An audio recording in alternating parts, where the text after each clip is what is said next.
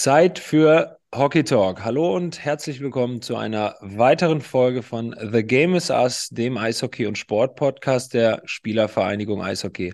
Mein Name ist Olli Mebus. Ich bin zurzeit aktiv in Nürnberg bei den Ice Tigers und zusätzlich Vorstandsmitglied bei der SVE und Podcast-Host dieses Podcasts. Ich begrüße an meiner Seite auch heute wieder meinen Partner Flo Stenner. Hallo Flo. Ja, hallo zusammen. Schön, dass ihr wieder reinhört in The Game is Us und es geht auch direkt wieder los und ich sage herzlich willkommen heute im Podcast an den The Voice of Hockey, habe ich es mal genannt, den Moderator und den Eishockey-Experten, Tausendsasser, Sascha Bandermann. Grüß dich, Sascha.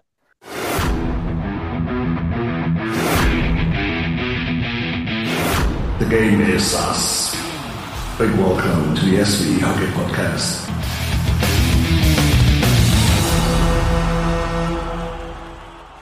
Ja, grüßt euch. Äh, Freue mich dabei zu sein. Ja, schön, dass du die Zeit gefunden hast zwischen vielen Terminen. Momentan geht's ja hoch her im Hockey und auch in anderen Sportarten. Ähm, Sascha, ich habe die Messlatte jetzt bei deiner Vorstellung hoch angelegt. Mal schauen, wie du dich gleich selbst vorstellst, denn es ist gute Tradition bei uns im Podcast, dass sich der Gast kurz selbst vorstellt. Normalerweise würden wir hier an dieser Stelle ja jetzt eine Werbung einsprechen von der Agentur Magnecon. In dieser Ausgabe allerdings verzichten die auf den Werbeplatz und haben uns gebeten, lieber für Spenden aufzurufen. Das Erdbeben in Syrien und in der Türkei ist so unfassbar schrecklich. Es braucht jetzt wirklich ganz viele Kräfte, da zu helfen. Die Bilder und Nachrichten verschwinden ja schon langsam wieder aus der Berichterstattung, aber das Leid geht weiter. Und wird es auch noch Monate oder Jahre lang. Wir bitten euch also ganz, ganz herzlich und dringend, wenn ihr könnt, spendet etwas. Auch wenn ihr diesen Podcast vielleicht erst ein paar Wochen oder Monate hört. Es gibt eine ganz einfache und vor allem seriöse Möglichkeit zu spenden. Auf der Webseite Achtung mitschreiben, Spendenkonto, Minuszeichen, dann Minus, nochmal ein Minuszeichen, nothilfe.de, den Link gibt's auch in den Show Notes, könnt ihr spenden und es kommt automatisch bei den richtigen Stellen an. Das ist eine Seite, die in Kooperation von ARD und ZDF mit dem Bündnis Deutscher Hilfsorganisation erstellt wurde und hat natürlich ein Spendensiegel. Jeder Euro zählt. Es geht jetzt darum, den Menschen vor Ort das Nötigste zum Überleben zukommen zu lassen. Bitte helft alle mit. Vielen Dank. Werbung Ende. Sascha, stell dich doch bitte zum Start mal in ein paar Sätzen selbst vor. Ja, ich bin Sascha Bandermann, äh, 51 Jahre jung, darf ich glaube ich immer noch sagen, ähm, weil der Sport, äh, den ich medial begleite, einen durchaus jung hält, wenn man viel mit jungen Menschen zu tun hat. Äh, bin seit äh, gut 20 Jahren in den Medien tätig, habe äh, einige Fernsehsender bereist und bearbeitet, ähm, viele, viele Jahre bei Sport 1 gewesen, ähm, länger auch bei Sky, äh, damals noch Premiere, so alt bin ich schon und äh, vor allem in der heutigen Zeit ähm, bei Magenta Sport im Einsatz, Magenta TV und ja, bearbeite neben Eishockey auch gerne andere Sportarten, ähm, ist Fußball dabei seit sehr vielen Jahren bleibt nicht aus. Ab und zu ist Basketball dabei. Darts war lange ähm, eine ganz, ganz große Leidenschaft von mir, auch im TV. Und äh, habe aber so, glaube ich, in den Jahren, ähm, in den zwei Dekaden auch sehr viele Sportarten gemacht, ähm, die mir sehr viel Spaß gemacht haben, die ich aber nicht unbedingt sehr regelmäßig äh, bearbeitet habe. Und äh, ich wollte noch zu guter Letzt sagen, ich glaube, wir streichen das Experte. Ne? Also das mit dem Moderator lasse ich sehr gerne stehen. Experte sind dann meistens andere. Ich äh, stelle gerne Fragen. Im heutigen Fall muss ich, glaube ich, mehr die Antworten geben. Ich befürchte es, Vater. Jetzt muss ich gleich mal dazwischen grätschen, bevor wir bei dir noch ein bisschen weiter zurück anfangen. Bei all den Sportarten, was ist denn deine Lieblingssportart? Naja, also es ist natürlich Tennis, äh, weil das in meiner Vita eben auch vorkommt und ich selber sehr intensiv Tennis gespielt habe. Deshalb war das für mich auch der erste Baustein in meiner ähm, beruflichen, meinem beruflichen Werdegang. Karriere klingt immer so ein bisschen komisch. Und habe natürlich deshalb auch mit Tennis angefangen, weil es einfach war, weil ich es am besten verstehe, weil ich am meisten davon Ahnung habe, logischerweise.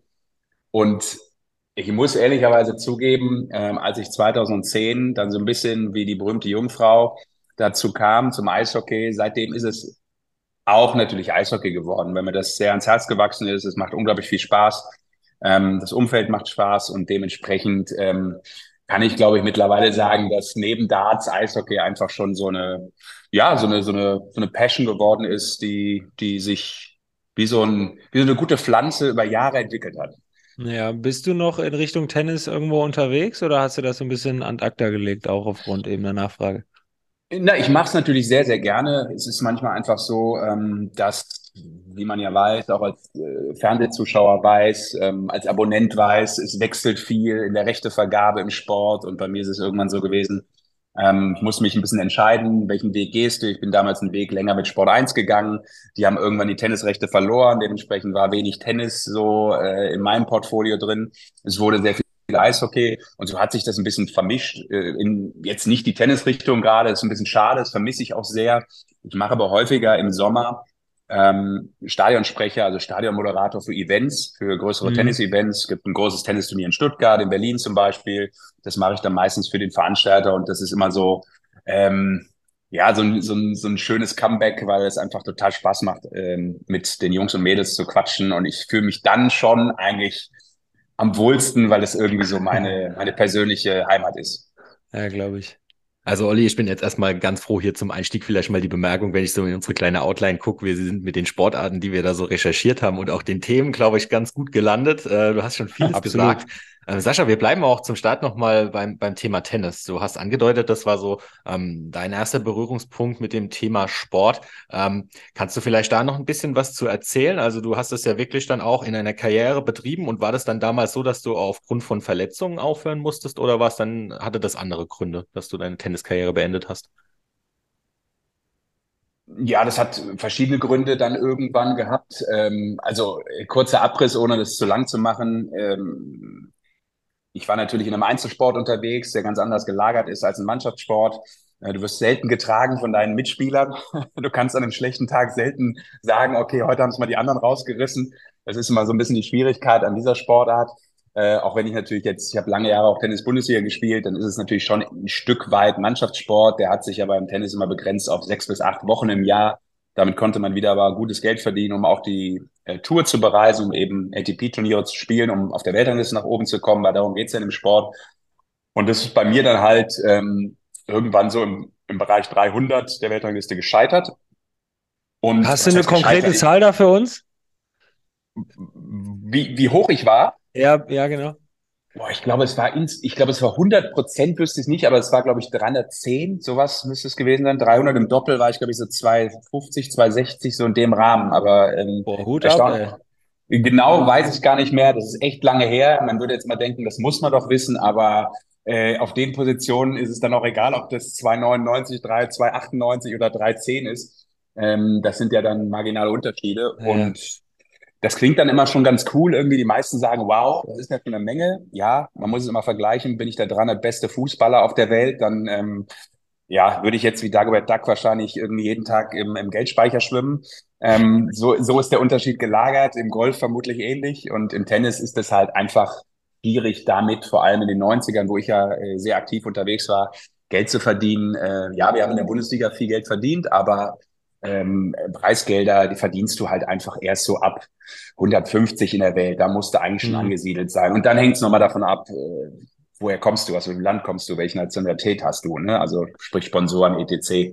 Ja. ja, und aber im Vergleich zu einigen, vielleicht auch hier in der Runde, kann ich immerhin sagen, ich war mal deutscher Meister. Entschuldigung, habe ich das laut gesagt? Nee.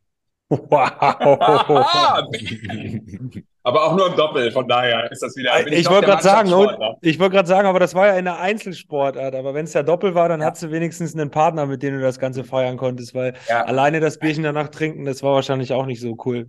Ja, ich war interessanterweise auch eher der Mannschaftstyp und deshalb habe ich vielleicht auch im Einzelsport gar nicht so die Erfolge gehabt, weil mir dann auch meistens so Doppel und Bundesliga hat mir unglaublich viel Spaß gemacht. Also ich habe eigentlich auch die falsche Sportart gewählt. Was war dann das größte Turnier, was du gespielt hast?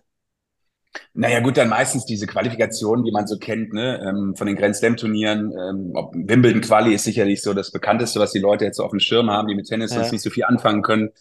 Ähm, das ist ganz lustig. Äh, da habe ich auch mal letzte Quali-Runde verloren in fünf Sätzen. Also dann bist du schon am Sprung, ne, weil das war eigentlich so das, das, das große Ziel, einmal so ein Grand Slam Hauptfeld zu spielen das hätte nochmal meinem Leben und meinem Werdegang echt viel gebracht. Es ist vielleicht so wie, weiß ich nicht, einmal ein Spieler, der irgendwie drauf und dran ist im Eishockey, äh, mal WM zu spielen, aber eigentlich ist er vielleicht doch nicht gut genug und dann fährst du doch mal mit und erlebst das. So ist es vermutlich so ein bisschen äh, bei uns dann auch gewesen im Tennis. Einmal ein Grand Slam am Hauptfeld. Ich habe es leider nicht ganz geschafft, aber ja, ja. Habe ich So, letzte- zumindest als Reporter geschafft. ja, immerhin. Letzte Fanfrage von mir. Was war so der bekannteste Gegner, gegen den du äh, gespielt hast? Ähm, da gibt's einige, die man kennt. Äh, Das ist ja ganz einfach, weil im Laufe der, der Karriere spielt man ja automatisch gegen Leute, sei es jetzt Spieler, die ungefähr das gleiche Alter haben, äh, auf kleineren Turnieren auch, ne? Also auf Challenger-Turnieren, was jetzt so 50 bis 100.000 äh, Dollar Turniere sind. Und äh, ja, da hast du natürlich, äh, also ich habe Tim Henman gespielt, ich habe äh, Nikolai Davydenko gespielt, der war unter anderem die Nummer eins der Welt später. Mhm. Ähm, ich witzel immer irgendwie jedes Mal, wenn ich ihn sehe, mit Rainer Schüttler ähm, rum, dass ich eine positive Bilanz gegen ihn habe. Und er sagte, gegen ich konnte irgendwie nie spielen. Sowas passiert, aber natürlich geht's ja am Tennis vor allem eben nur darum, von 100 Spielen musst du halt gegen den Gegner 90 Mal gewinnen, ne? weil verlieren Ja. tut man automatisch mal. Und ich konnte mit 300 natürlich auch Spieler schlagen, die die erste 100 waren. Also das kommt immer vor, dass du gegen einen Spieler irgendwie in einem Turnier äh, noch vor einem halben Jahr gewonnen hast und auf einmal steht der 30 in der Welt, ein halbes Jahr später. Und du fragst dich, Ja. wie ging das und wieso nicht bei mir nicht? Ist natürlich im Einzelsport einfach auch äh, noch mehr Birne, als es im Sport generell Ja. der Fall ist. Ne? Ein bisschen abseits des Themas jetzt. Auf Netflix gibt es ja gerade diese Doku Breakpoint, Ja. wo sie da Mhm. einzelne Sportler in den vergangenen Jahren, beziehungsweise im vergangenen Jahr begleiten.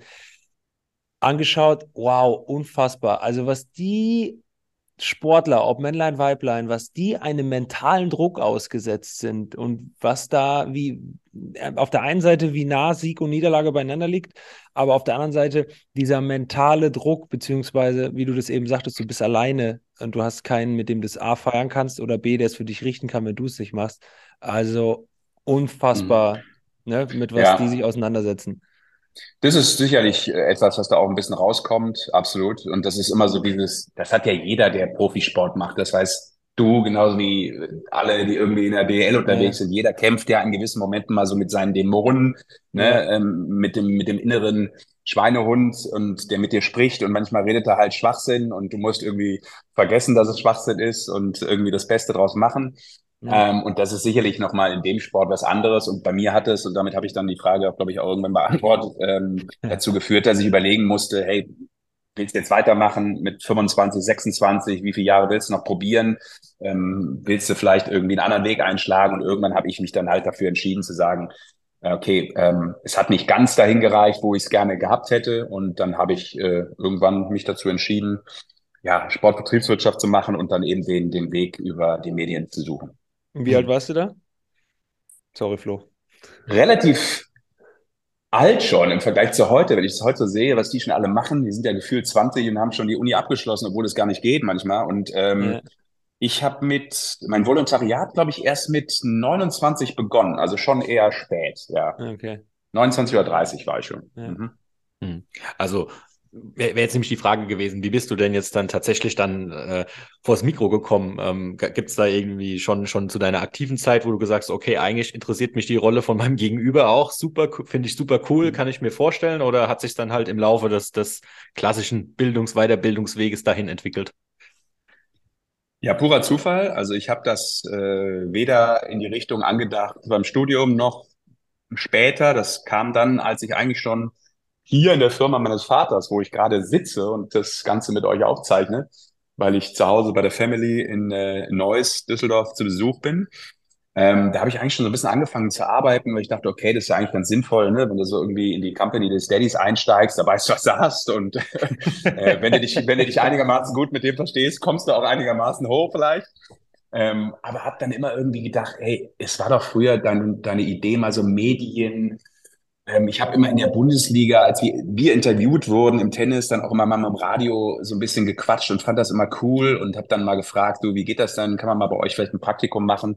Und da habe ich mich so dran erinnert und habe dann nochmal angefragt und habe dann Praktika gemacht, unter anderem bei der Welt am Sonntag in Hamburg.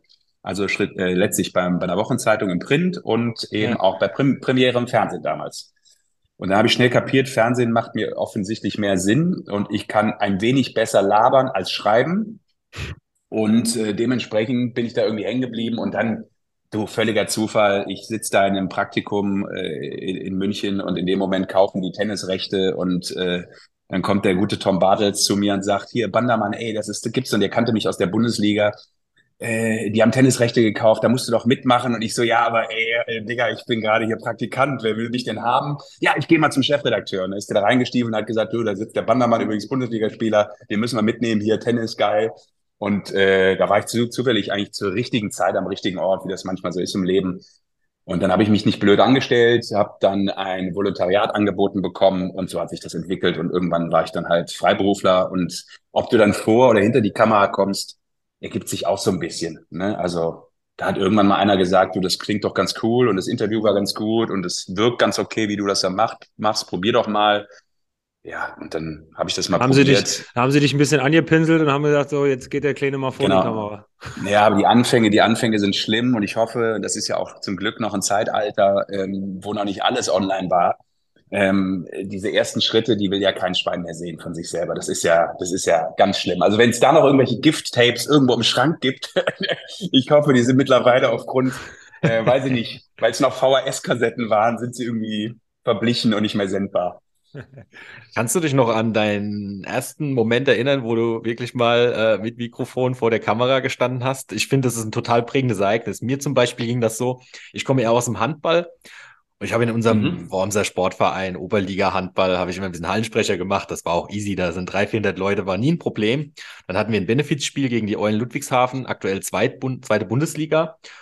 Und die haben mich da quatschen und haben gesagt, hey, kannst du dir mal vorstellen, irgendwie mal, wenn unser Hallensprecher krank ist, mal vorbeizukommen und äh, das zu übernehmen? Und ich habe da so Jux und Dollerei gesagt, ja, klar, warum nicht? Ne? Habe gar nicht gedacht, dass das wirklich mal eintritt.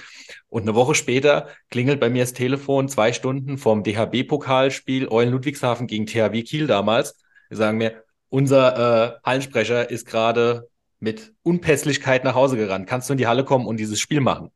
Und dann stand ich auf einmal vor zweieinhalbtausend in der Friedrich-Ebert-Halle mit dem Mikrofon in der Hand, der THW Kiel, der Gislason neben mir. Und es ging los, das Ding zu moderieren.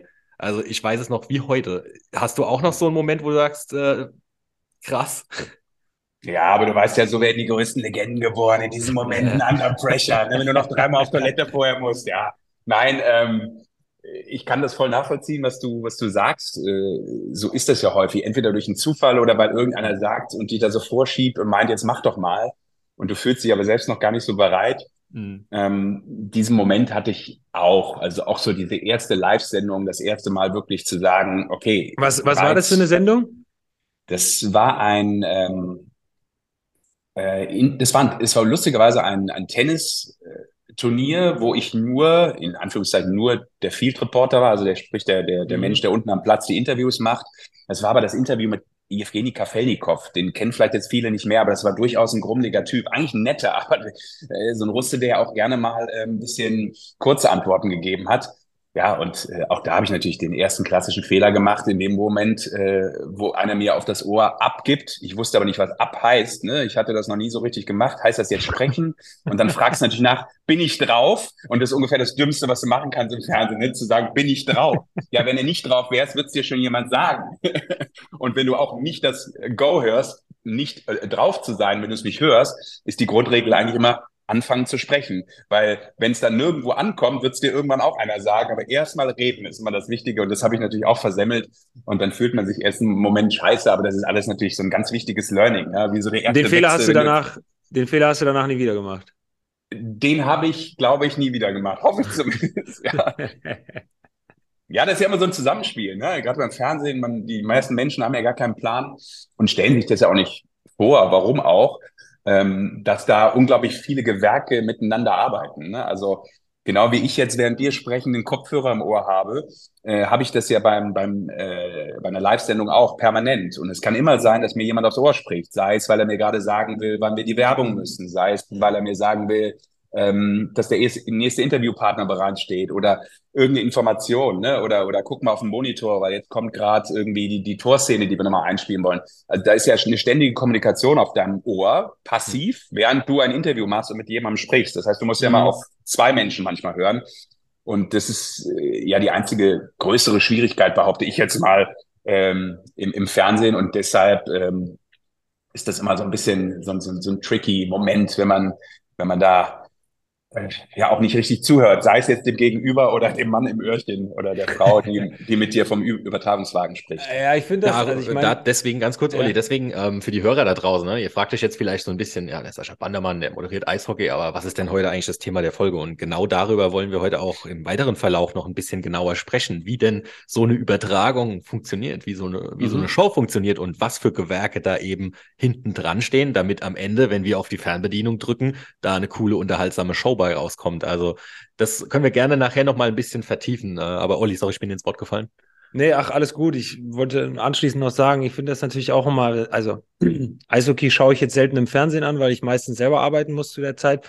Aber ob das jetzt ne, Fußballübertragung oder sonstige Sportereignisse sind, ne, du siehst die Leute da immer mit den Stöpseln in den Ohren stehen. Und ähm, ich glaube, ein gutes Beispiel ist ähm, der Wintersport Sonntag in der Sportschau wo man zum Rodeln geht und dann geht es zurück ins Studio, dann geht es ähm, nach Contita d'Ampezzo zu der Super G von den Mädels und so weiter. Und du gehst immer wieder zurück ins Studio und es steht jemand da mit der Karte.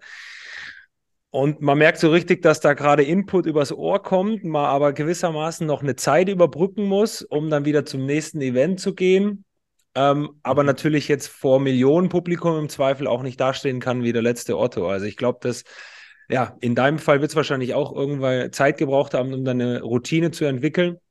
Aber ich glaube, man muss schon auf Trab sein, dass man das wirklich alles richtig verarbeitet, weil du kannst ja jetzt auch nicht, ne, nehmen wir mal an, du stellst mir irgendeine Frage und ich gebe dir eine Antwort und du kannst ja dann nicht äh, eine komplett andere Frage stellen, weil du gerade wem anders zugehört hast und ein ganz anderes Thema auf der Ohrmuschel mhm. eigentlich hast. Ne?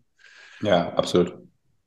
Okay, ähm, wollen wir noch ein bisschen über die Zeit sprechen, die dann kam. Also du bist beim Tennis kleben geblieben bei der Premiere und bist von dort aus dann als Freiberuf, äh, Freiberufler durchgestartet und wie du schon in der Einleitung gesagt hast, 2010 so ein bisschen zum Eishockey gekommen. Ähm, was macht für dich die Faszination Eishockey aus und wie bist du in das Thema reingerutscht? Was waren da deine ersten Berührungspunkte? Also passiv als Düsseldorfer natürlich mit der DEG. Ne? Ich habe ja hier auch in Neuss äh, Tennis-Bundesliga gespielt und äh, so in der Zeit, äh, lustigerweise waren das ja auch die 90er, da konnte man ja ganz gut dahin gehen und öfter mal einen Sieg mitnehmen.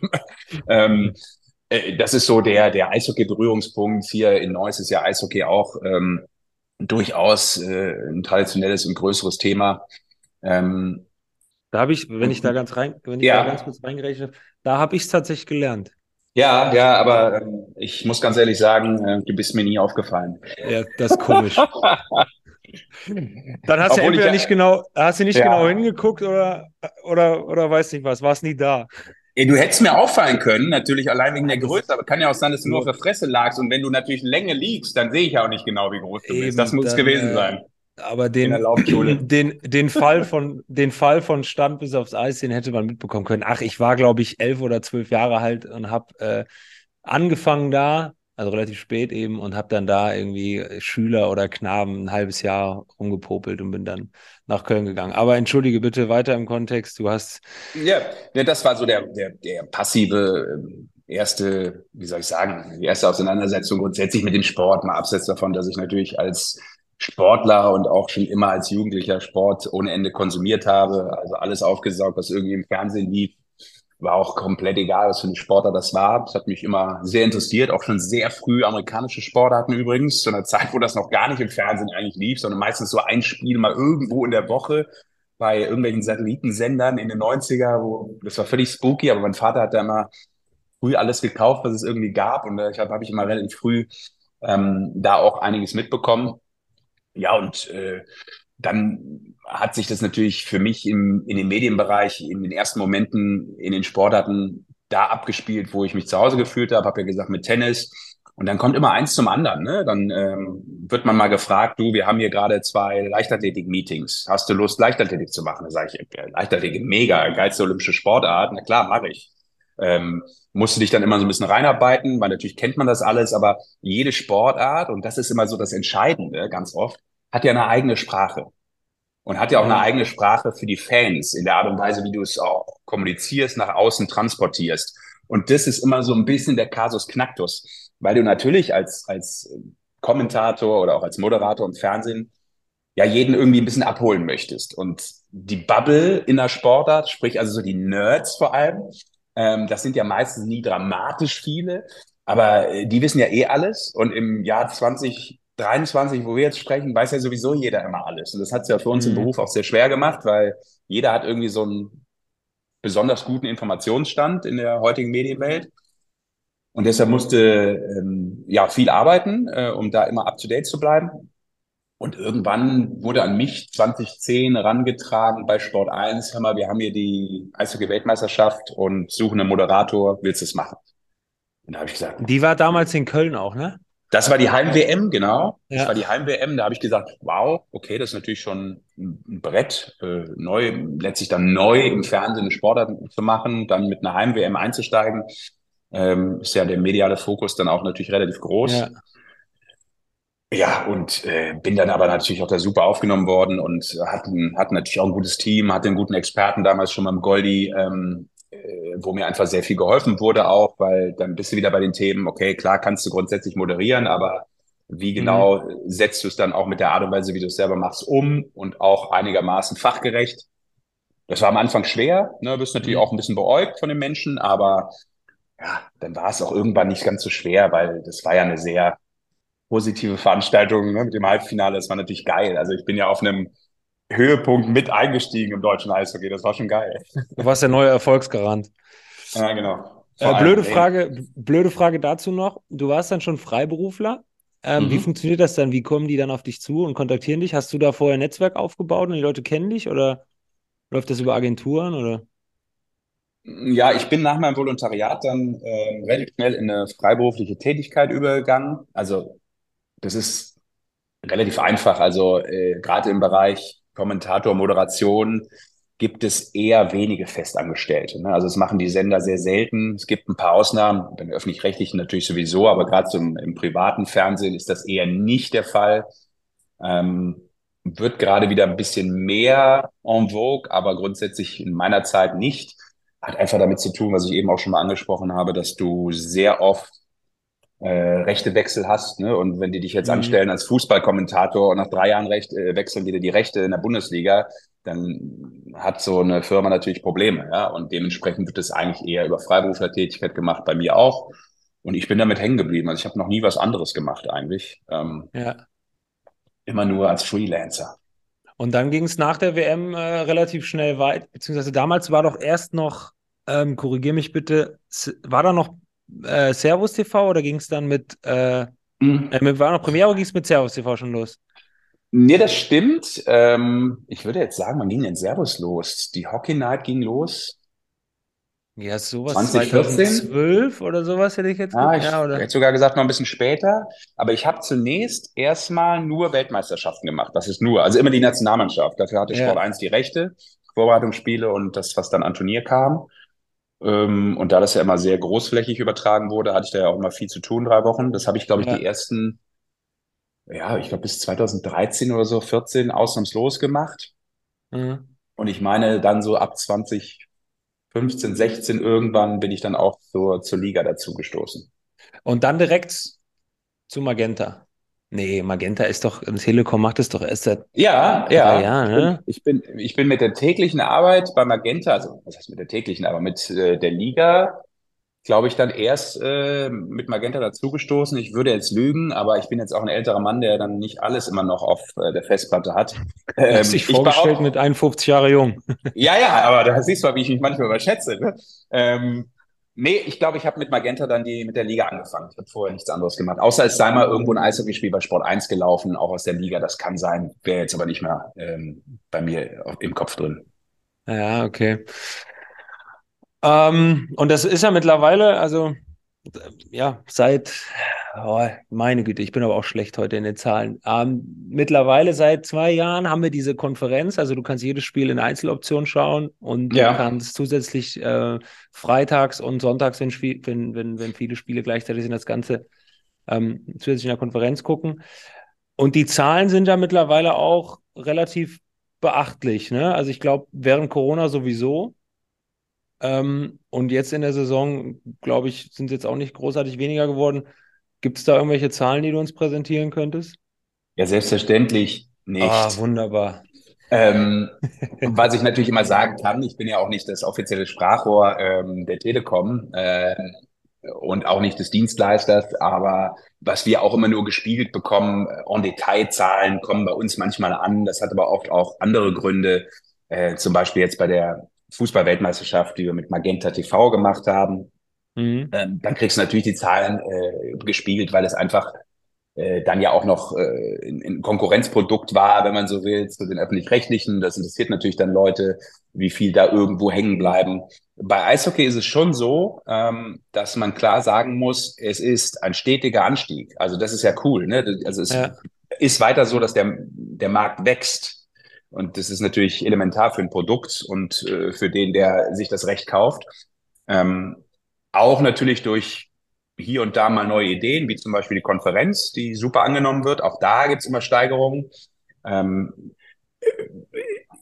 also ich kann jetzt keine Prozentzahlen nennen, aber es sind ja. markante Steigerungen, so dass offensichtlich äh, die Telekom weiter sagt, hey, okay, äh, it's our home und wir machen weiter. Und es hat man ja auch in der letzten äh, Vertragsverlängerung dann festgestellt, dass da durchaus äh, für beide Partner äh, ein Sinn drin steckt, das so zu machen. Absolut.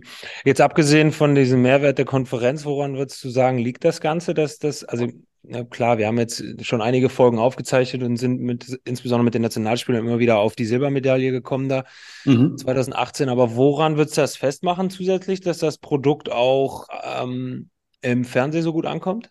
Top-Moderatoren, ist doch klar. Nein, ich glaube, das hat, ähm, naja, gut, ich. Ja, schon. nein, nein, es gibt, es gibt selbstverständlich auch einen kleinen Prozentzahl, einen Prozentsatz, der irgendwo eine Relevanz hat in der Berichterstattung, in der Art und Weise, in der Präsentation. Natürlich haben Leute ähm, manchmal mehr oder weniger Spaß, irgendwo zuzuschauen, weil sie möglicherweise wissen, hey, da werde ich ganz gut entertained, neben dem ja. Spiel. Aber der Fokus ist das Spiel. Ne? Der Sport ist das Wichtigste. Das äh, war auch immer schon so das Credo, auch wenn wir bei Weltmeisterschaften waren, von Basti, von Goldi und mir über viele Jahre, dass wir gesagt haben, hey, wir machen da auch Klamauk. Ja, wir machen auch Sportainment, ähm, weil wir glauben, dass das sinnvoll ist, weil wir einfach auch andere Leute noch abholen wollen. Ähm, und weil man auch einen Sport nochmal anders erklären kann und auch muss manchmal, weil wenn du viele abholen willst, musst du auch manchmal mal wieder von unten anfangen. Ähm, ärgert dann natürlich die Super Freaks, ist uns schon klar, aber äh, ein Sport wird nur groß, wenn du, wenn du die größtmögliche ja. Masse äh, aktivieren kannst und äh, nicht jeder will sich jeden Tag mit Eishockey auseinandersetzen. Er möchte es aber möglicherweise einmal in der Woche gucken.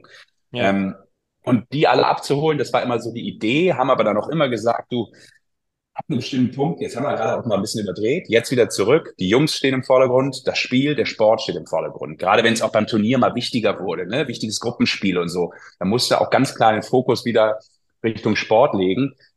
Aber es hat schon, macht es auch was aus. Aber äh, letztlich geht's um den Sport. Und der Sport äh, hat aus meiner Sicht ähm, auch viel mit der technischen Entwicklung zu tun. Also ich glaube, dass Eishockey ja. ein Sport ist, der maßgeblich von der medialen Berichterstattung technischer Natur profitiert und auch noch weiter profitieren wird. Ähm, das mag jetzt vielleicht noch nicht in den nächsten ein, zwei Jahren passieren, aber es wird, glaube ich, noch einen Sprung geben in der Art und Weise, wie du das darstellen kannst. Dementsprechend. Hat sich, hat sich da schon was getan, deiner Meinung nach, in, in, der letzten Zeit? Also wenn du jetzt ja, überlegst an deine Anfangszeit, blöd gesagt, 2010 WM in Köln zu der letztjährigen Finalserie in der DL?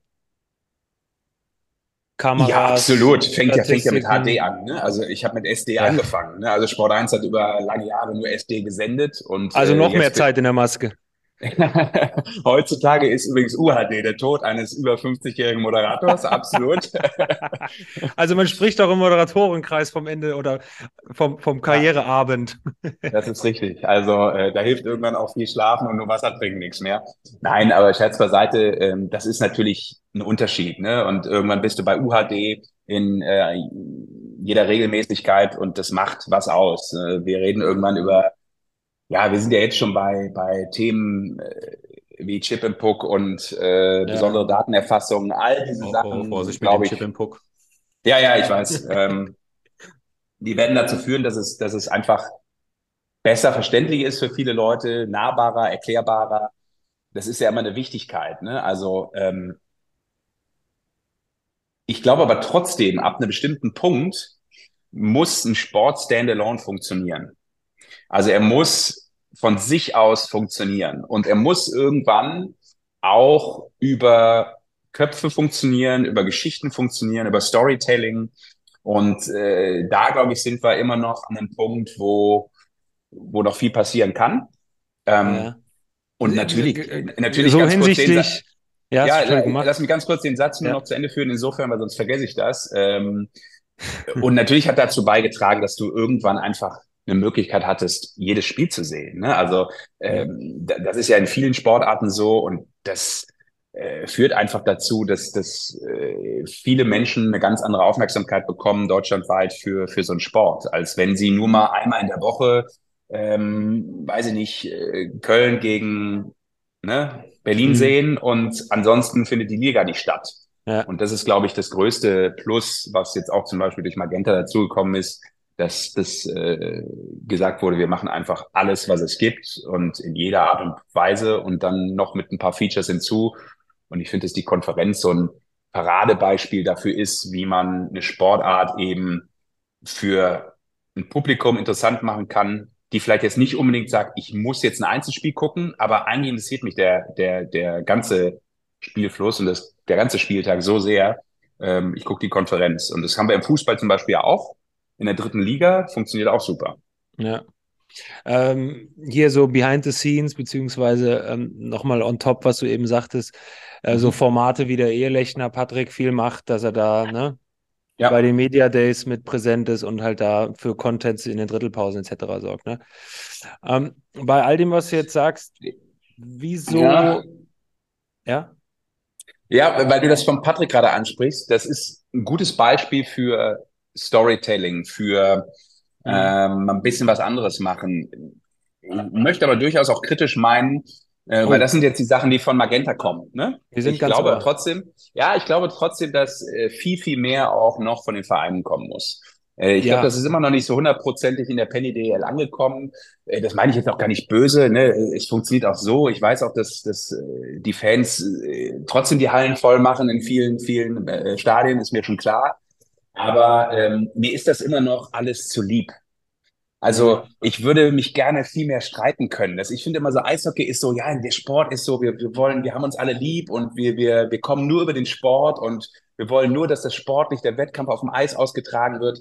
Ja, das ist auch alles super und das macht für mich auch sehr liebenswert, gebe ich offen zu. Und es hat mich ja auch total abgeholt, als ich damals dazugekommen bin, dass man sehr einfach mit den Sportlern sprechen kann, dass das alles gute Jungs sind.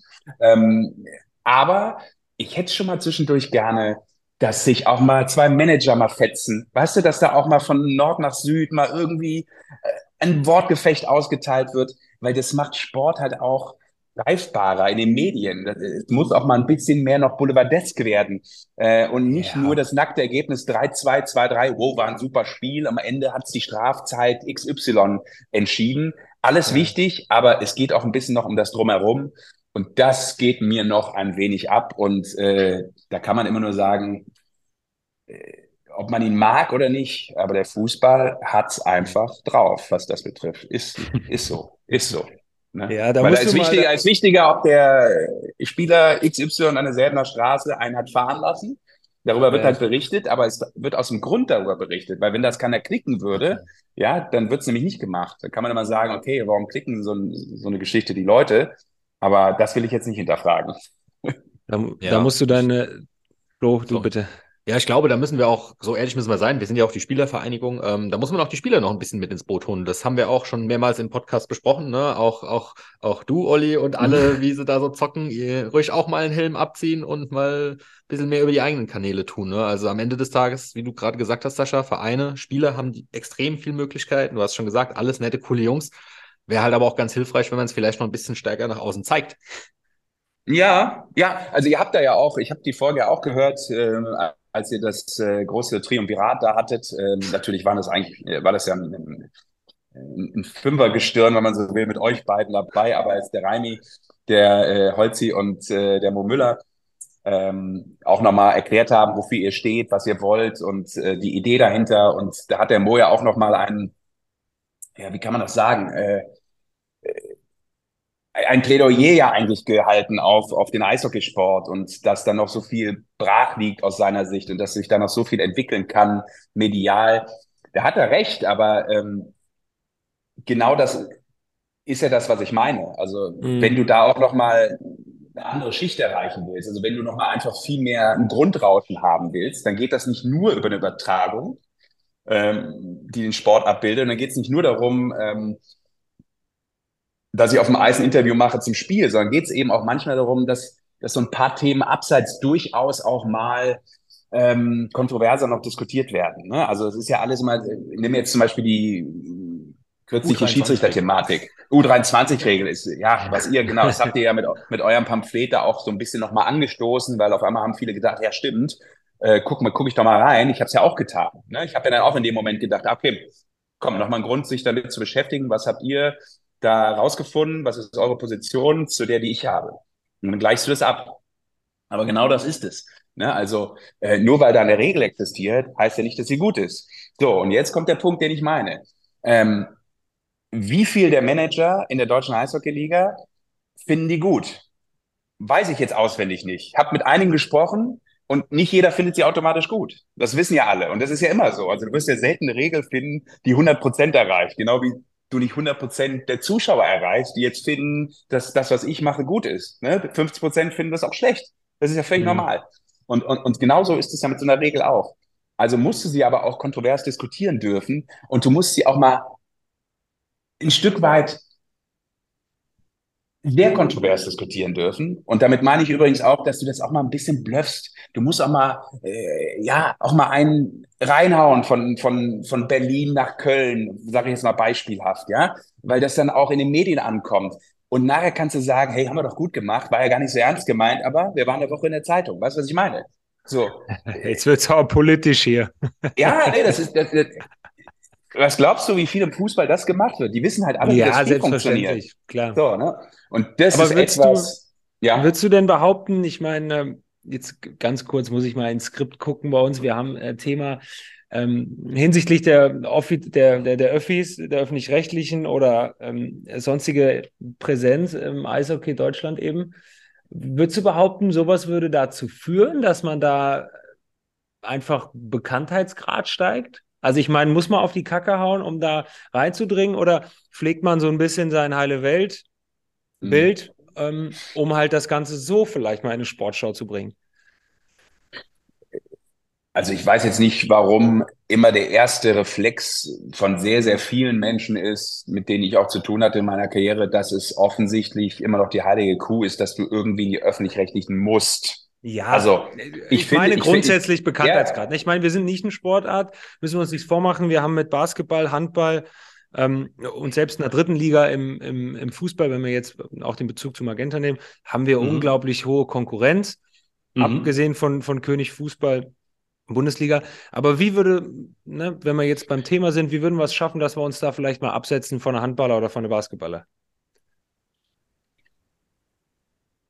Ja, es ist zum einen nicht unwichtig, natürlich auch ein Grundrauschen auch in den öffentlich-rechtlichen zu erzeugen, weil natürlich sehr, sehr viele Menschen immer noch zugucken. Aber wir haben einen großen gesellschaftlichen Wandel, auch in der Mediennutzung. Das äh, muss ich so jungen Typen wie euch ja nicht erzählen.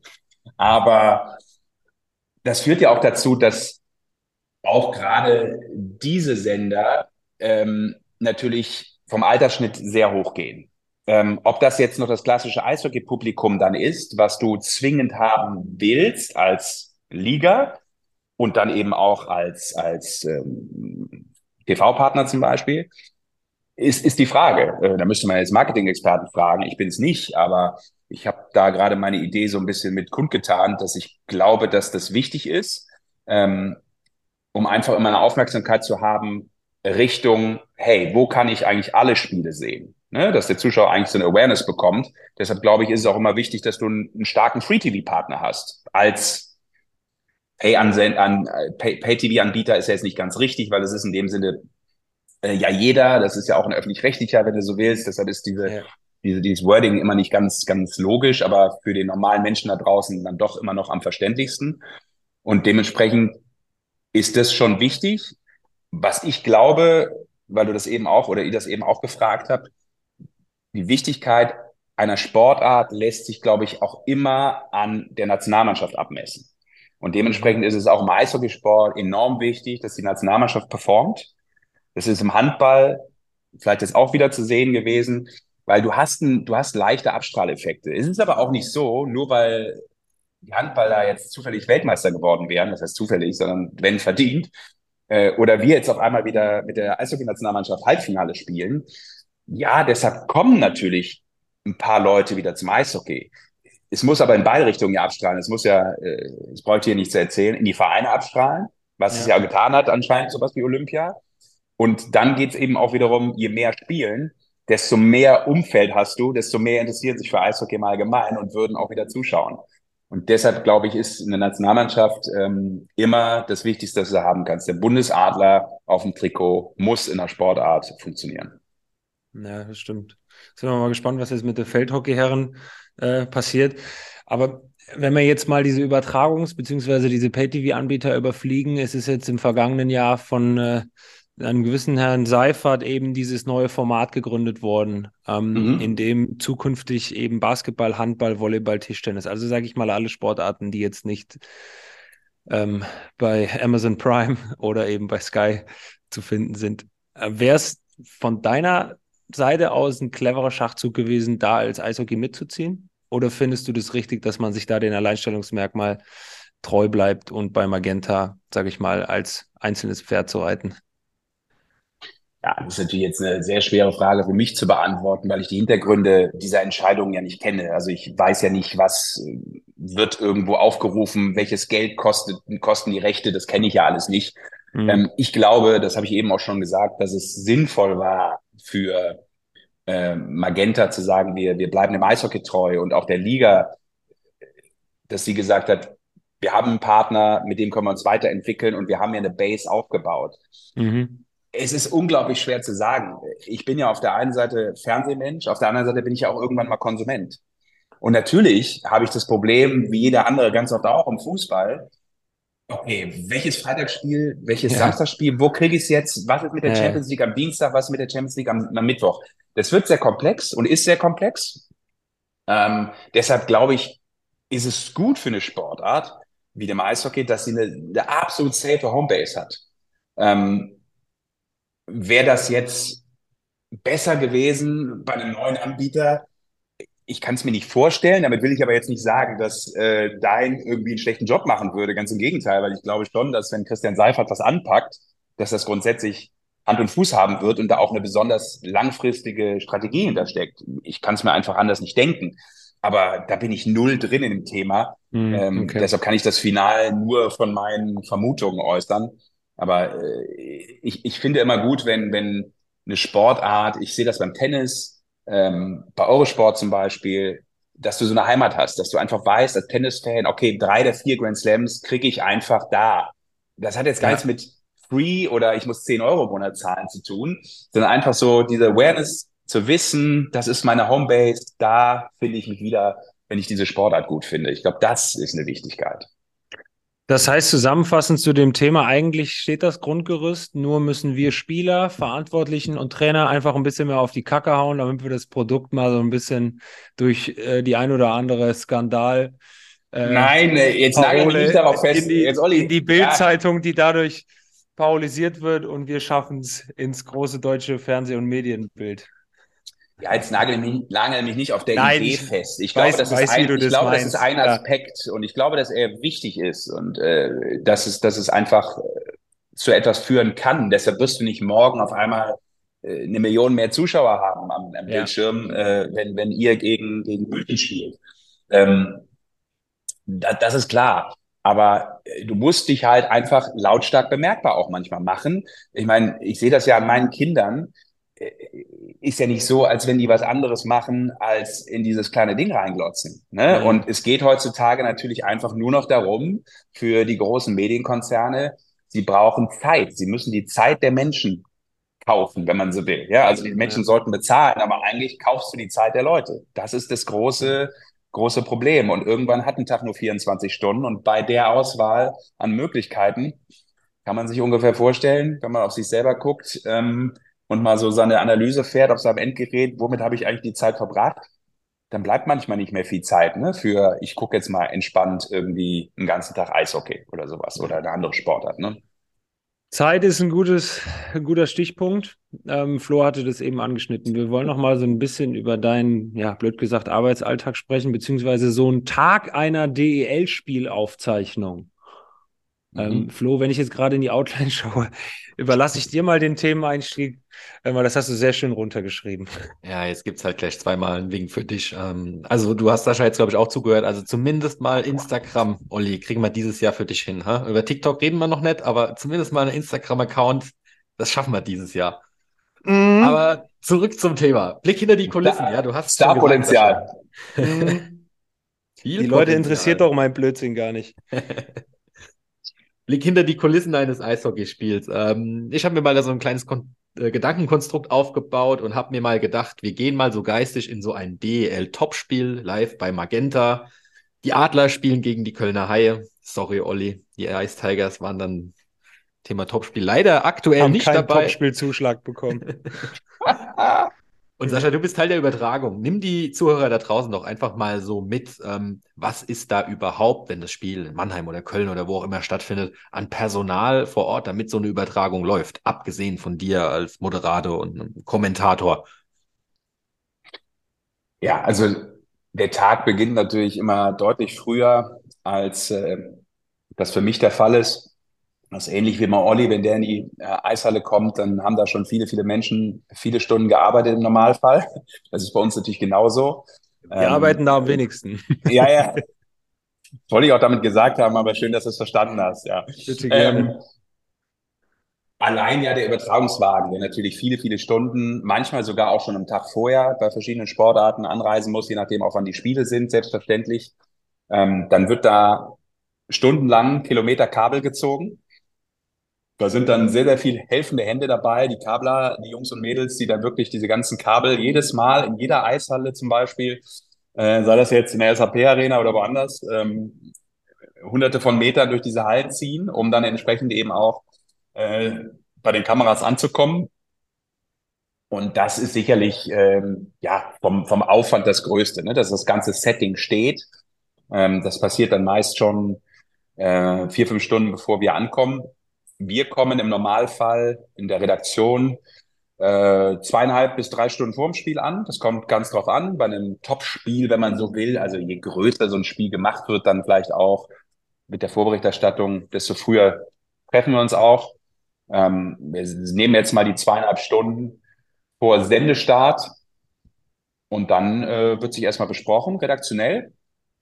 Da machen dann aber zunächst alle mit, also sprich alle Kameraleute, alle, die auf dem Übertragungswagen arbeiten. Das sind ja ähm, viele neben Regie, ähm, neben Ablauf, äh, also sprich der Leiter der Sendung oder die Leiterin der Sendung. Dann sind da Jungs dabei und Mädels dabei, manchmal zwei, manchmal drei, die diese ganzen Zeitlupen, die Slow-Mos erstellen, ne, diese Szenen nochmal zeigen. Das muss ja in äh, Sekundenschnelle, äh, muss das ja sozusagen jemand äh, an einem technischen Gerät wieder zurückschatteln, dann wieder abspielen.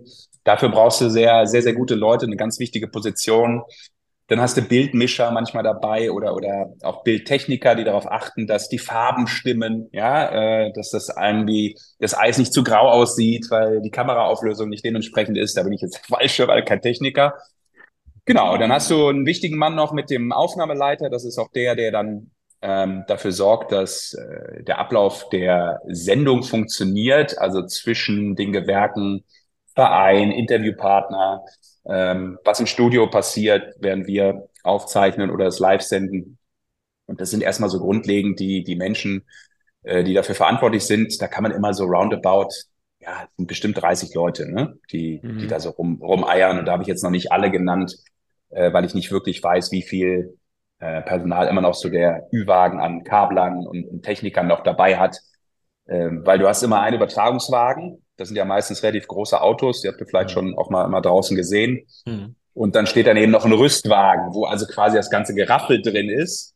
Ne, die Kameras, die dann die Technik darstellen.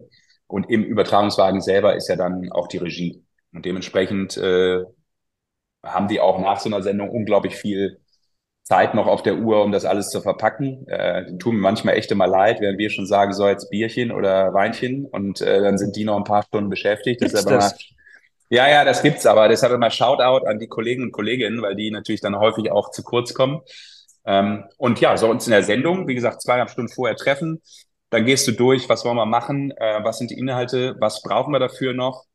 Ähm, sprich, welche Interviews müssen noch aufgezeichnet werden, wann ist das der Fall, wann machen wir eine technische Probe, da gibt's irgendwann eine inhaltliche Probe, also eine redaktionelle Probe, wo man manchmal schon so ein bisschen durchspielt, wie sowas ausschauen könnte.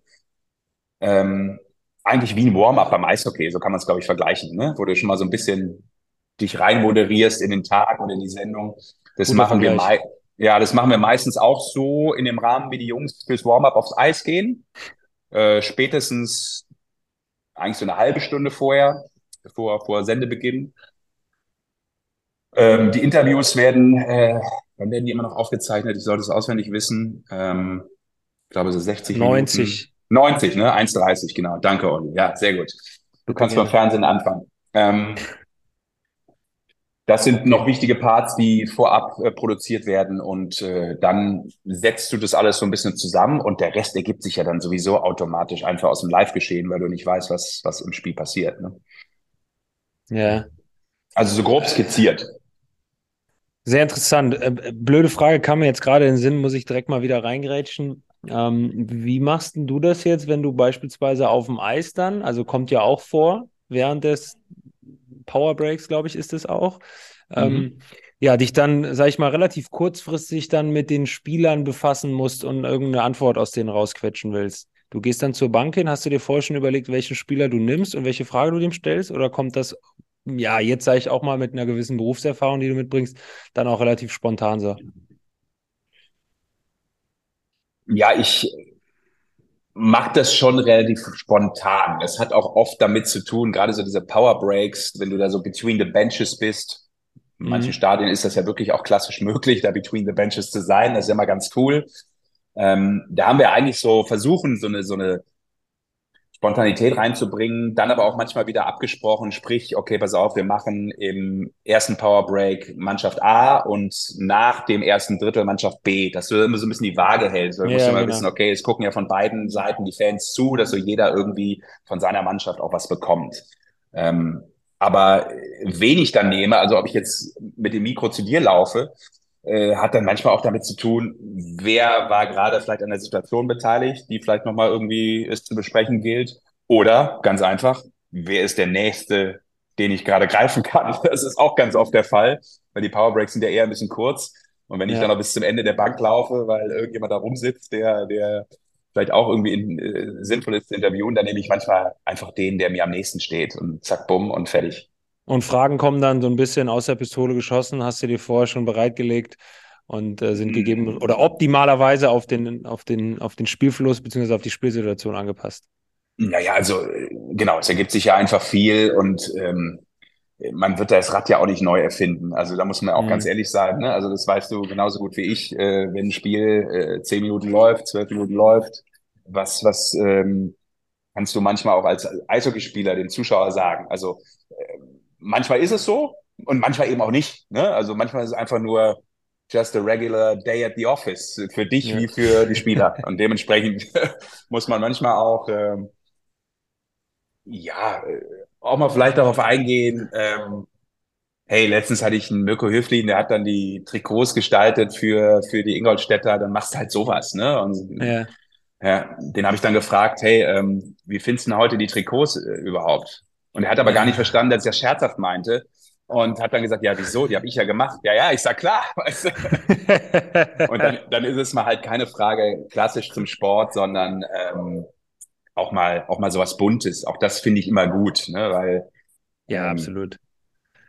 aber nochmal, äh, das Rad wirst nicht neu erfinden, Ja. weil der Sport bleibt der Sport. Und ich finde es immer so in den Playoffs einfach dann nochmal eine ganz andere Note. Auch diese Powerbreak-Interviews, da merkst du nochmal so einen anderen Vibe irgendwie Da, da so kannst du wahrscheinlich Jungs nicht, drin. da kannst du wahrscheinlich nicht jeden nehmen, den, äh, nicht jeden nehmen dann.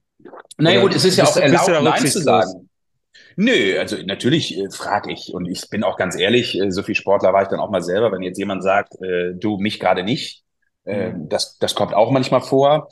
Ähm, entweder hat er gerade keinen Bock, einen Mundschutz rauszunehmen oder was weiß ich, oder er will vielleicht doch äh, oder wird nochmal äh, ja, vom, vom Trainer nochmal äh, kurz vernommen und kriegt nochmal eine Ansage, dann geht das halt in dem Moment nicht. Und ist ja auch okay. Das kann man dann auch Ja. mal sagen. Also mir sind auch schon oft mal Spieler weggelaufen. Und dann sagt man, hey, pass auf, hier gerade wollte eigentlich, aber ging nicht, ne, weil dann ist es ja auch total lebhaft und für den Zuschauer völlig klar nachvollziehbar. Und auch zeigt es ja dann so ein bisschen die Dramatik in so einer Situation vielleicht, so in so Playoffs, wo einfach der Preis ein bisschen höher ist, und das finde ich dann auch ganz gut. Sowas kann man ja auch dann äh, berichten und so Nähe zeigen. Aber wenn du jetzt keinen Absolut. Bock hast, mal, äh, finde ich das vollkommen okay, dann gehe ich zum nächsten und frag den. Aber das ist ja Alles gut. Fall.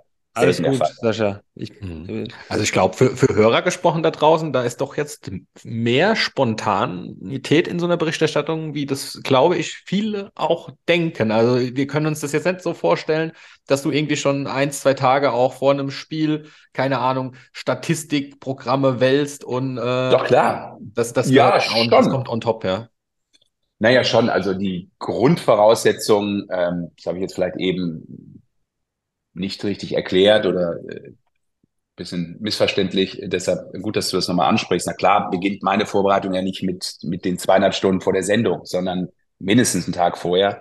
Es kommt nur darauf an, wie, wie groß das ist, was ich sonst noch zu tun habe. Es kann auch mal sein, dass ich zwei Tage vorher beginne, Hm. ähm, weil ich einfach ja ein volles Wochenende immer habe. Ne? Also wenn ich jetzt Mhm. Freitag, Samstag, Sonntag äh, Fußball, Basketball und Eishockey mache, dann musst du schon ein bisschen jonglieren. Da wird es schon aufwendig. Hm. Hm. Und dementsprechend, ähm, wenn ich jetzt einen Tag vorher anfange, äh, gucke ich natürlich in alle Statistiken rein. Das ist ja das Schöne. Im Eishockey ist das gut möglich. Wir haben da ein gutes Statistiktool, da kann man ja auch ein bisschen was ableiten. Aber das ist ja dann auch nur eine Zahl, ne? Auch nur eine Zahl. Und äh, ansonsten, was sind die Themen? Ne? Also worum geht's? Ähm, Wie hat die Mannschaft zuletzt gespielt? Wer ist gut drauf? Äh, welcher Schläger ist heiß? Wer hat einen Slump? Ähm, wird noch gerade irgendwo ein Spieler verpflichtet? Gab es Verletzte? Ähm, alles, was die Themen rund um die Teams sind, muss dann auf dem Schirm haben, gerade wenn es darum geht, dann auch in der Pause vielleicht einen Manager zu interviewen und einen sportlichen Leiter. Ähm, was sind die, was sind die Fragen, die sich vielleicht ein Fan stellen würde? Ne? Also was, was will der, Wie, wie, was will der Fan so wissen? Wie ist es denn mit dem Thema Technik? Das hast du vorhin angesprochen, ne? Ich meine, das hat sich ja verändert. Du hast einen Twitter, äh, wo eigentlich in Mhm. Realtime das Ganze kommentiert wird äh, von Fans. Du hast äh, Statistik-Live-Daten. Inwieweit erhält, hat das schon Einzug erhalten oder lässt das einfach die Masse an Dingen, die auf so einem Spiel passieren, gar nicht zu, dass man das auch noch integriert? Ja, also klar, man darf es, glaube ich, nur nicht überladen. Auch da nochmal die Mhm. Aussage von vorhin, es bleibt immer noch der, das Spiel. Und Mhm. ähm, klar kann ich heute mir anhand von unserem Datentool schon ableiten, warum gewisse Dinge nicht laufen. Aber das ist ja dann immer nur, das weiß der Olli aus dem FF, das sind ja dann nur die nackten Zahlen. Und es stellt sich manchmal dann im Zusammenspiel äh, mit irgendwelchen anderen Jungs im Powerplay oder in Unterzahl auf einmal doch ganz anders dar.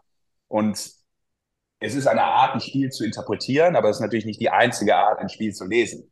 Ähm, und es ist für den Fan da draußen ganz oft ähm, natürlich einfach etwas, was, was das Spiel ein bisschen greifbarer macht. Ne? Also sei es ein Prozentsatz, äh, sei es ähm, ja eine, eine Serie, was immer schon, glaube ich, ähm, Spielern auch manchmal auf den Sack geht, wenn du ihn auf einmal ähm, vorhältst, du übrigens, du hast übrigens seit 14 Spielen nicht gepunktet.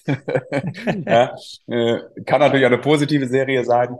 Ähm, und so all diese Dinge äh, gibt es ganz viele Statistiken, der hättest ja früher, keine Ahnung, hätte sich kaputt arbeiten müssen. Heute machst du es mit zwei Knopfdrücken, weißt du ganz genau, wie viel Eiszeit hat der Kollege in Überzahl, in Unterzahl insgesamt. Ähm, da sind wir wieder beim U23-Thema. Man kann sehr schön ablesen, wie viel Spielzeit ein U23-Spieler heute hat, wie viel Spielzeit ein Rookie hat, ähm, was die Reihenpartner waren, weil ich weiß ja jetzt nicht mehr automatisch, wäre schlimm, wenn ich es wüsste, würde ich mir, äh, weiß ich nicht, bräuchte ich, bräuchte ich ein paar Gigabyte noch oder Terabyte auf der Platte. Äh, wann hat der Mebus zum letzten Mal mit XY in der Verteidigung gespielt? Weißt du, also, oh, das ist schon lange her. das ist nicht, das ist nicht mehr, das ist, äh, das wurde noch, das wurde noch analog aufgezeichnet, glaube ich. Das liegt, digi- ist das liegt, bei den, das liegt bei den Videokassetten. Nein, aber ne, ihr wisst, was ich meine und ähm, weiß ja nicht mehr, mit wem hat jetzt äh, der Tiffels zuletzt äh, in der Sturmreihe gespielt vor vier Wochen im Vergleich zu jetzt und das kannst du natürlich alles super, super schnell nachgucken mit ein paar Knopfdrücken. Ja. Hm. Wo siehst du denn ähm, die Zukunftstrends, was Sports und Entertainment angeht. Ähm, ich meine, momentan ist ChatGPT in aller Munde, diese, diese AI. Ich glaube, das ist jetzt weniger was für den Sport, aber wenn ich an, an Meta denke und das Thema Virtual Reality, auch das Thema Interaktivität der Zuschauer, wo siehst du sich den, den Sport und auch gerade in den Eishockey hin verändern? Was ist denn da so deine mhm. Prognose? Ja, ich bin ein großer äh, Believer in einer Art und Weise, wie auch immer das dann aussehen wird, des Metaverse. Also ich glaube, dass ähm, das, was ich eben auch geschildert habe, wie Kids heute konsumieren, ähm, es kann ja nur dazu führen, dass das Ganze erweitert wird. Also dass du in dieses Gerät natürlich letztlich reinschaust, aber du wirst anders Sport wahrnehmen und anders Fernsehen schauen, wenn man das überhaupt dann noch so nennen kann. Mhm. Gibt es bestimmt dann irgendwann auch ganz nette amerikanische Wörter für. Ähm, du wirst mit der Brille auf dem Sofa sitzen, meiner Meinung nach, und irgendwann ist es vielleicht keine Brille mehr, sondern du hast es automatisch in deinen Kontaktlinsen drin, whatever. Ich will jetzt hier nicht 1984 in 2023 machen, aber so wird es natürlich irgendwie sein. Und dementsprechend ähm, wird es dazu führen, dass du Sport ganz, ganz anders erlebbar machen kannst. Also du wirst halt Sport und auch Eishockey jetzt als Beispiel äh, am Bullypunkt erleben. Also du wirst beim Bullypunkt mittendrin stehen und du siehst Mhm. zehn Zentimeter neben den zwei Jungs, wie der Bulli, wie das Bulli ausgeführt wird oder, oder wie der Penalty äh, genommen wird und du, du fährst quasi oder stehst äh, zwischen Torwart und, und Schützen. All diese, diese Sachen wird es geben. Und äh, ob das jetzt im Fußball, Tennis oder wie auch immer ist, dich, glaube ich, nochmal ganz anders den Sport erleben lassen, weil das, was wir angesprochen haben, Daten zu haben. Wenn ich jetzt weiß, der Mebus hat von der Blauen abgefackelt und das Ding ging jetzt mit, sagen wir mal so, ja, bei ihm werden es dann so 82 km/h gewesen sein. Entschuldigung? ähm, ja, ja. Nein, natürlich sicher, sichere, fast äh, hohe, eine hohe dreistellige Zahl.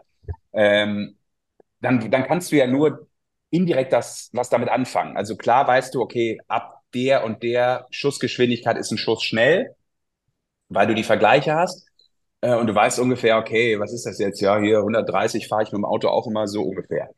Aber da jetzt vielleicht im Metaverse-Beispiel daneben zu stehen und das eigentlich mhm. zu sehen direkt, ne? also in dieser Halle zu sehen, weil du einfach da körperlich indirekt drin bist, ist, glaube ich, etwas, was ähm, in einigen Jahren äh, absoluten neuen Markt eröffnet wird. Ne? Ob das jetzt, weiß nicht, das könnte ich jetzt auch für Musikevents machen. Ne? Wenn ich jetzt bin mhm. großer Bruce Springsteen-Fan, ja, der geht auf Tour. Während wir aufzeichnen, ist morgen Tourstart in Tampa, Florida und ich bin nicht dabei. Ja? Und da könnte ich jetzt sagen, hey, da wähle ich mich ein, setze die Brille auf und mhm. bin im Stadion drin ja? und erlebe das äh, ganz anders. Also ich glaube, dass da ganz viele Möglichkeiten sind, für, vor allem für den Sport. Ja, spannend, spannend. Also ich habe dazu für meine Agentur auch ähm, ganz aktuell mal einen Blogartikel geschrieben, weil ich mich mit dem Thema einfach auch befasst habe. Was ich mir, wo ich mir unschlüssig bin, ist, ob wir mhm. wirklich diese, diese digitale Transformation komplett hinkriegen, dass derjenige sagt, er geht von der Couch aus auf das Event über die VR oder mhm. ob dieses Stadionerlebnis nicht doch ja, als eine der wenigen Dinge im Leben äh, unantastbar sind.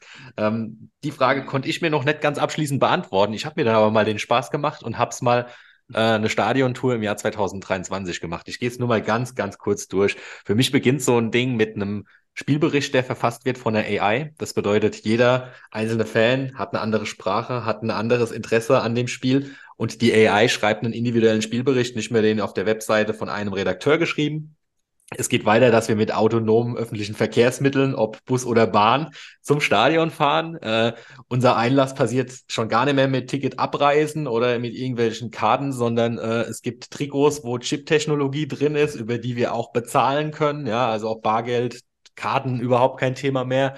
Geht dann weiter, wie du gesagt hast, ne? Also weniger VR, sondern AR, äh, Augmented mhm. Reality, sprich auf dem Eis ist auf einmal der Spieler, wenn gerade Drittelpause ist und äh, während der in der Kabine verschnauft, macht er halt Werbung auf dem Eis mit zusätzlicher Realität äh, und das Ganze wird dann abgerundet, dass man danach in die virtuelle Sport Sportsbar reingeht. Ne?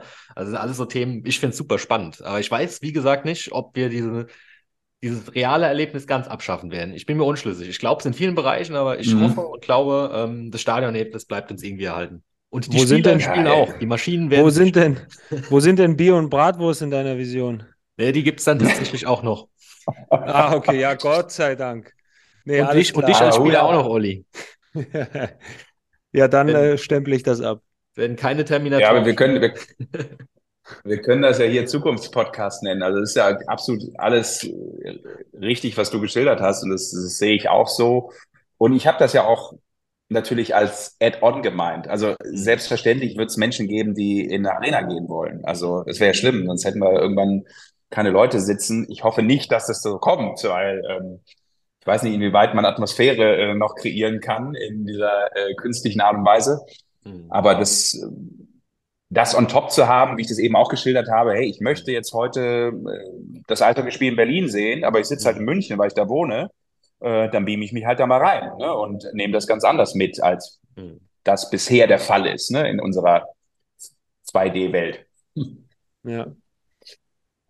Ja, ihr Lieben, ich glaube, wir haben die äh, magische Schallmauer von einer Stunde schon weit überschritten. Mhm. Äh, ist aber auch äußerst interessant und ich finde, wir könnten auch tatsächlich noch ewig weitermachen müssen, aber eben an Betracht der Zeit so langsam mal zu einem Ende finden, wenn ihr beide jetzt nicht noch nennenswerte Aspekte habt, die ihr auf den Tisch bringen wollt zu den Teil Themen. 2, wenn wir alle wieder Ja, Zeit haben. ha? genau. Einen weiteren Gast, mit dem wir Teil 2 vereinbaren müssen. ähm, dann würde ich sagen, schreiten wir zur Schnellfragerunde über. Ich hoffe, dass das bei einer Schnellfragerunde bleibt. Ähm, wobei ich die Fragen sehr, sehr interessant finde. Also Florian, schnelle Fragen, auch schnelle Antworten, oder? Nur ist wichtig für mich, weil ich laber gerne. Ja, das können wir schneiden. Was man gar nicht gemerkt hat. Flo, fang bitte gerne an. Ja, gerne. Äh, die größte Moderatorenlegende im deutschen Fernsehen ist für mich Aus meiner Jugend raus, äh, Thomas Gottschalk. Okay.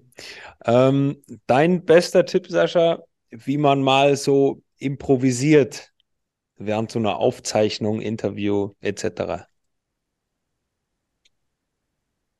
Kannst dem ruhig. Zuschauer, dem Zuschauer gerne auch mal ähm, etwas aus dem eigenen Leben erzählen, so aus der persönlichen Situation, manchmal die Situation auch einfach genauso schildern, wie sie ist. Ich glaube, das ist immer das Beste, weil Mhm. ähm, Zuschauer finden per se nicht schlecht, wenn Fehler passieren. Es kommt im Fernsehen immer so, wir wollen keine Fehler machen, das darf nicht passieren, aber eigentlich findet der Zuschauer immer gut. Ähm, die Outtakes sind oft die, die beliebtesten Sachen, die auch angeklickt werden. Von daher muss man das versuchen, ja, mit einem, mit einem Lächeln wegzumoderieren und äh, die Situ- Situation manchmal auch ähm, ganz ehrlich schildern. Und ansonsten muss man eine Haverie haben. Sei es dein Lieblingswitz, sei es was auch immer. Das sind manchmal Möglichkeiten, über so ein paar awkward Momente hinwegzukommen. Cool. der unterhaltsamste Interviewpartner im deutschen Eishockey außer Mebus ist Oh, spontan, ähm, auch weil er bei der Eishockey-Show mal ein hervorragender Gast bei einer Live-Aufzeichnung war, Henry Hase, legendär. Fällt mir jetzt spontan ein. Ich hoffe, damit mache ich alle anderen, die lustig sind, nicht, äh, nicht schlecht damit. Ähm, drehen wir die Scheibe mal um. Unangenehmstes Interview, beziehungsweise Interviewpartner. Das kann jetzt auch Eishockey-übergreifend sein, an das du dich so erinnerst in deiner Zeit. Ja, es ist relativ, relativ schnell erzählt, weil es äh, zu meinen Anfängen war Tennis. Ich interviewte Andrew Agassi. Ich war echt noch ein junger Spund. Wie gesagt, diese ganz frühe Phase. Äh, so ein Roundtable-Gespräch äh, bei dem Turnier der besten acht der Welt. Dann sitzen da ein paar Reporter und irgendwann kommst du dran. Dann musst du ihm eine Frage stellen. Die Idee war zu sagen, hey, Agassi kennen ja viele noch. Der hatte ja immer so buntes Zeug früher auch an Mhm. und diese langen Haare und war so ein bisschen typischer 80s Boy. Das war gerade äh, manchmal auch nicht immer schön in der heutigen äh, Retrospektive. Da habe ich ihn gefragt, wie ist das eigentlich, ähm, wenn man äh, sich jetzt noch im Fernsehen sieht von damals? Wie wirkt das denn? Und habe die Frage aber vielleicht auch mit einem nicht so guten Englisch irgendwie scheiße formuliert, war nervös wie Hulle. Und dann sagt er, ja, wie ist denn das bei dir, wenn du dir Bilder von früher anguckst? Findest du die geil oder was? Da hast du aber so richtig mich weggedisst. Und irgendwie, ich bin, glaube ich, nochmal, keine Ahnung, ich weiß nicht, ob ich umgefallen bin im Stuhl, aber ich wurde auf jeden Fall sehr, sehr klein und habe mich, hab mich schlecht gefühlt, ja. ja. Er meinte Ja, das vermutlich nicht böse, aber äh, ich war geschockt. Der ganz persönliche Eistonnen-Moment. Also, ähm, Ja, ja. in, in welcher Eishalle moderierst du denn am liebsten? Ähm, oh, da hätte ich keine spezielle. Ähm, wirklich nicht. Also das kann ich, könnte ich jetzt so nicht sagen. Gibt einfach ein paar, wo, wo eine Stimmung natürlich besonders ist. Das sind selbstverständlich die großen Hallen. Ähm, ich sage aber auch immer wieder, dass ich die Stimmung im Kurt-Brenzel-Stadion toll finde und diese Arena schön finde. Auch das ist nichts Neues, weil die einen super Transfer hinbekommen haben zwischen einer modernen Arena und dem alten Kult, was man beibehalten hat. Das hat ja nicht jede Halle geschafft. Muss auch nicht jede Halle schaffen übrigens. Aber ich könnte jetzt nicht sagen, da bin ich jetzt super gerne. Ähm, das hat ja auch manchmal damit zu tun, äh, ist der Weg zur Toilette kurz oder gibt's noch ein paar nette Brötchen vorne weg? ähm, das wäre jetzt dann äh, falsch, dass ich das irgendwie mit dem Sport verbinde. In erster Linie ähm, ähm, ist, sind, wir in Deutschland, glaube ich, mit Eishallen echt gut aufgestellt. Ja. Beidhändige oder einhändige Rückhand? Ja, eine klar beidhändige Rückhand. Mehr Power und du kannst einfach ein bisschen mehr bluffen, weil du in äh, letzter Sekunde noch ganz gut mit dem Handgelenk ab, abknicken kannst und dann geht er doch kurz cross vorbei. Ja. Absolut.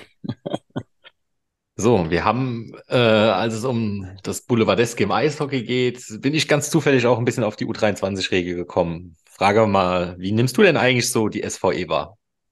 Abschließende Frage übrigens.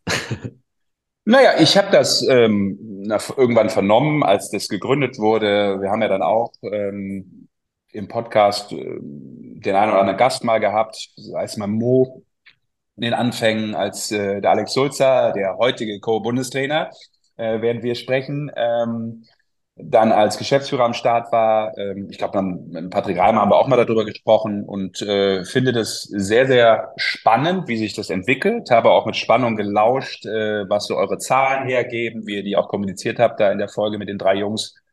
Ähm, was so der Gedankengang ist, wo es hingehen soll.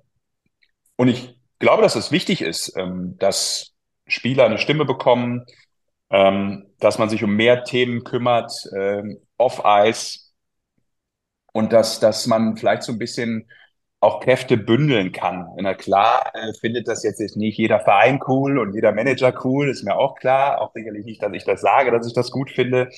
Aber ich finde, es gehört, gehört heute dazu, ähm, dass ihr etwas macht, wo ich zum Beispiel als Medienschaffender sage, hey, wir haben das zum Beispiel nicht. Ne? Also ich bin immer so mein ein, eigener Herr und muss immer meine eigenen Verträge verhandeln. Manchmal hätte ich es auch ganz gut gefunden, wenn ich gesagt hätte, hey, wir brauchen auch mal sowas wie eine, wie eine, weiß nicht, eine äh, Moderatorengewerkschaft, dass du auch mal sagst, hey, für den Preis geht's einfach nicht. Ne? Und wir müssen irgendwie auch ein bisschen äh, dafür sorgen, dass die Rahmenbedingungen stimmen. Und deshalb finde ich das interessant, was ihr vorhabt äh, und wohin das sich noch bewegt.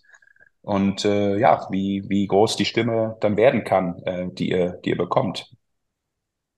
Das ist ja immer, muss man ja ganz klar zum Abschluss sagen, es ist ja immer wichtig, sowas zu haben, wenn es auch mal einfach nicht gut läuft. Ne? Also wenn du sowas hast wie Corona, diese Thematiken, ähm, im Normalfall, im normalen Spielbetrieb, äh, sind das ja Einzelfälle, wo dann mal vielleicht ähm, Fragen entstehen und nachjustiert werden muss. muss. Aber ähm, man muss sich an den, an den Besten und Größten orientieren ganz oft im Leben. Das macht schon manchmal Sinn. Dann noch die eigene Mischung mit reinbringen. Und ihr guckt da auch natürlich, äh, wie ich das verstanden habe, Richtung Nordamerika. Und äh, das ist sicherlich kein falscher Weg. Wunderbare Schlussworte. Man muss sich an den Besten und Größten orientieren. Wir hatten heute einen der besten und größten Eishockey-Moderatoren in Deutschland auf der Welt zu Gast. Wir sind am Ende angekommen von dieser Folge von The Game is Us. Ähm, ich hoffe, euch da draußen hat's gefallen. Wir haben weit über eine Stunde gesprochen. Ich glaube, wir hätten noch eine Stunde weitersprechen können. Vielleicht, Sascha, schaffst du's äh, mal Richtung Sommer für Teil zwei. Ich sag auf jeden Fall vielen, vielen Dank für die Teilnahme. Vielen Dank fürs Zuhören. Lasst dem Podcast ein Abo da. Wenn ihr ihn gerne noch euren Freunden und eurer Familie schicken wollt, tut das. Wir sind am Ende angekommen. Vielen Dank an meinen Co-Moderator Olli Mebus und vielen Dank an unseren Gast Sascha Bandermann. Dankeschön. Danke euch zwei. Danke euch.